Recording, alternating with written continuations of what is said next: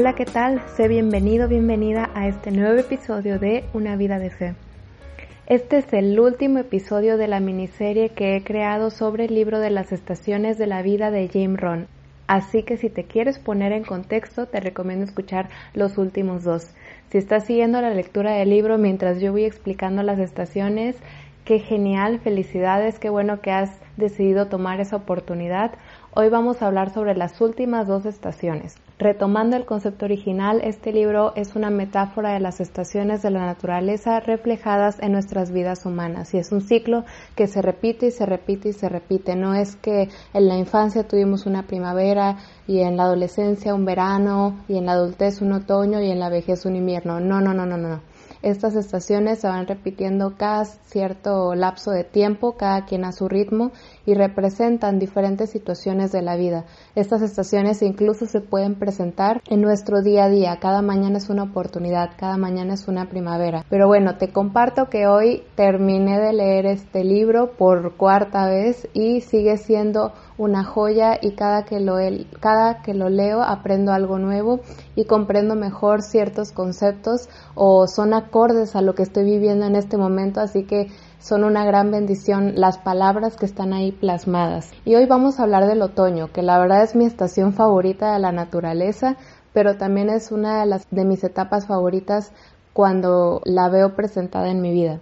El otoño es la etapa que nos dice si realmente hicimos lo que era requerido, porque como ya vimos, el principio dice que lo que siembras cosechas. Si yo sembré más o menos, mi resultado va a ser un más o menos. Si realmente trabajé y me esforcé, el otoño es la etapa en la que se va a cosechar ese fruto, ese resultado que tanto está queriendo. Y en estos tiempos con tanta tecnología y tantas redes sociales, tú y yo podemos ver artistas, cantantes, actores, deportistas y diversas personas que están teniendo muchísimo éxito. Y es muy fácil para nosotros decir, pues es que esa persona porque es privilegiada, es que esa persona porque tuvo suerte, porque tiene contactos, porque nació en tal familia, porque tiene tal nombre, pero realmente no sabemos absolutamente nada de su proceso ni de cómo hicieron para llegar hasta ahí. Nosotros nada más vemos el resultado, vemos como la portada del libro pero si abriéramos el libro y estudiáramos su vida, podríamos ver todo el esfuerzo y todo el tiempo que le costó llegar a esa posición.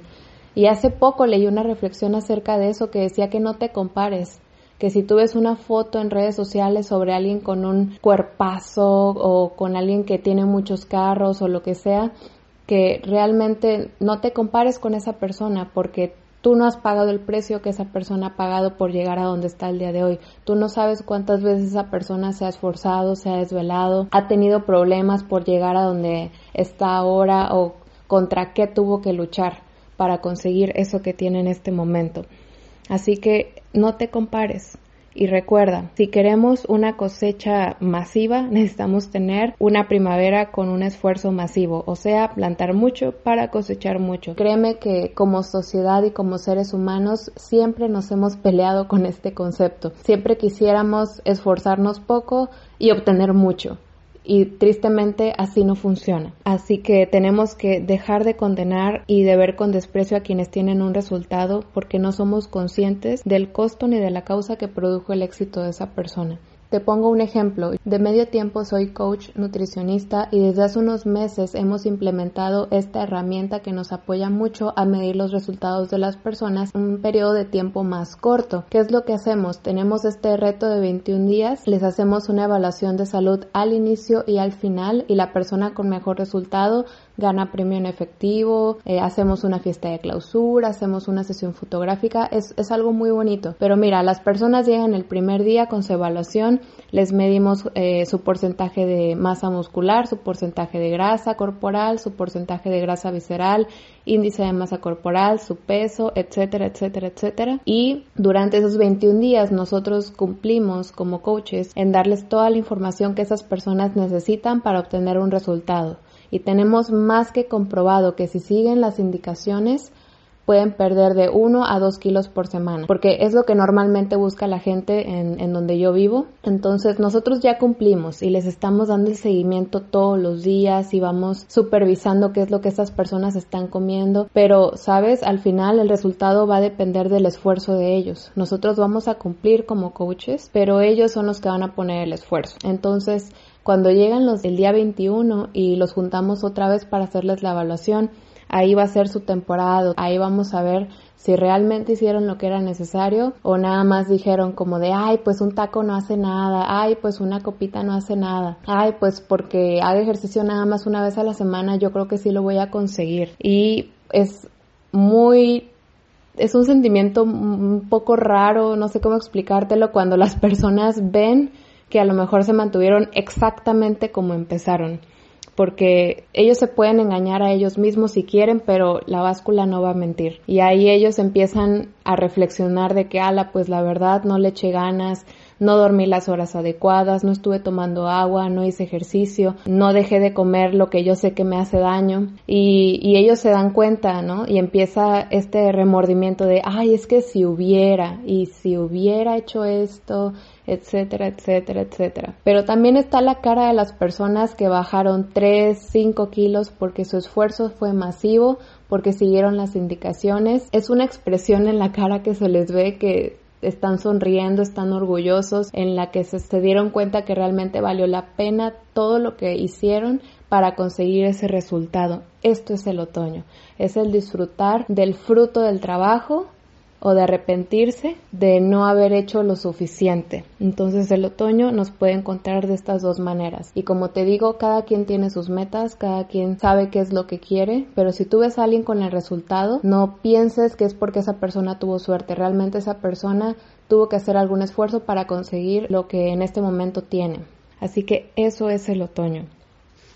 Ahora, la etapa del invierno, que también es una de mis estaciones favoritas, nos puede encontrar de dos maneras, preparados o no preparados puede ser una etapa de dos cosas. Una puede ser una etapa en una situación difícil, una situación muy complicada, una crisis como la crisis que en este momento estamos viviendo a manera nacional e internacional, pues todos estamos viéndonos afectados, entonces hay un invierno pasando en este momento, hay una crisis, pero el invierno también puede ser una etapa en la que si pasamos muy bien y trabajamos en todas las demás estaciones puede ser una etapa para disfrutar de un tiempo familiar, puede ser una etapa para relajarnos, para sentarnos y disfrutar, ¿no? Como es para eso si nos encontramos en una buena posición para reflexionar acerca de lo que estuvimos haciendo durante las demás estaciones y es una etapa perfecta para evaluar qué cambios vamos a hacer, qué decisiones vamos a tomar y cómo nos vamos a preparar para la primavera porque el invierno es una etapa de descanso, pero tampoco tanto. Y también si estamos, por ejemplo, en un invierno, en una crisis como la que estamos viviendo ahorita, te, lo he comentado ya, eh, siempre buscar ser parte de la solución y no del problema hace unos episodios, en el sexto si no me equivoco, yo invité a ser parte de la solución en vez del problema, ¿no? Que yo decía que si tu familia está bendecida ahorita y puedes seguir percibiendo ingresos, que no te olvides de hacer donación a las personas que, que tú sabes que no lo tienen, ya sea personas mayores o tus vecinos, o si quieres meterte a internet, te sugerí esta página eh, másvida.org, diagonal amo mi ciudad, y ahí puedes donar 300 pesos para una despensa básica para una familia mexicana en necesidad. Eso es el invierno. Nos puede encontrar en un tiempo de refrigerio, en un tiempo de pasarla bien, o nos puede encontrar en un tiempo de desesperación, de soledad, de angustia, y es una etapa, ¿no? Y al final de que desahogamos todos esos sentimientos, también, aunque es una parte difícil, tenemos que empezar a planear y a tomar decisiones porque va a llegar la primavera y va a llegar la etapa de la oportunidad. Quiero despedirme con esta pequeña reflexión porque como te dije, actualmente estamos en una crisis, estamos en un invierno. Sin embargo, te quiero invitar a que en estos días te tomes el tiempo de ir planeando tu primavera, porque esto va a pasar, se va a acabar, pero ¿cómo nos va a hallar la etapa de la oportunidad? ¿Nos va a hallar todavía tristes, acongojados de todo lo que está ocurriendo? ¿O nos va a encontrar listos para comenzar aquellos proyectos a pesar de que los primeros seis meses de este año la, hemos pasado prácticamente encerrados, eh, que los siguientes seis meses podamos crear algo increíble, valioso y hermoso para cada una de nuestras vidas. Así que te invito a esto, a que a pesar de todo lo que ya ocurrió y lo que sigue pasando, tú puedas ir planeando qué cosas van a cambiar en tu vida cuando esto termine. Y yo te puedo asegurar que nunca vamos a, volver a ser iguales. Una experiencia así nos cambia a todos y nos ayuda a forjar el carácter y a tomar decisiones importantes. Así que aprovecha este tiempo para, para ello. Muchas gracias por acompañarme en esta pequeña serie sobre este increíble libro. Deseo que hayas tenido oportunidad de leerlo.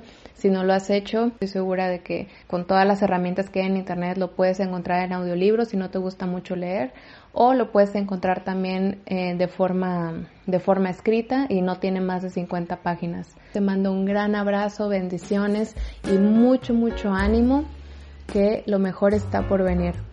Chao.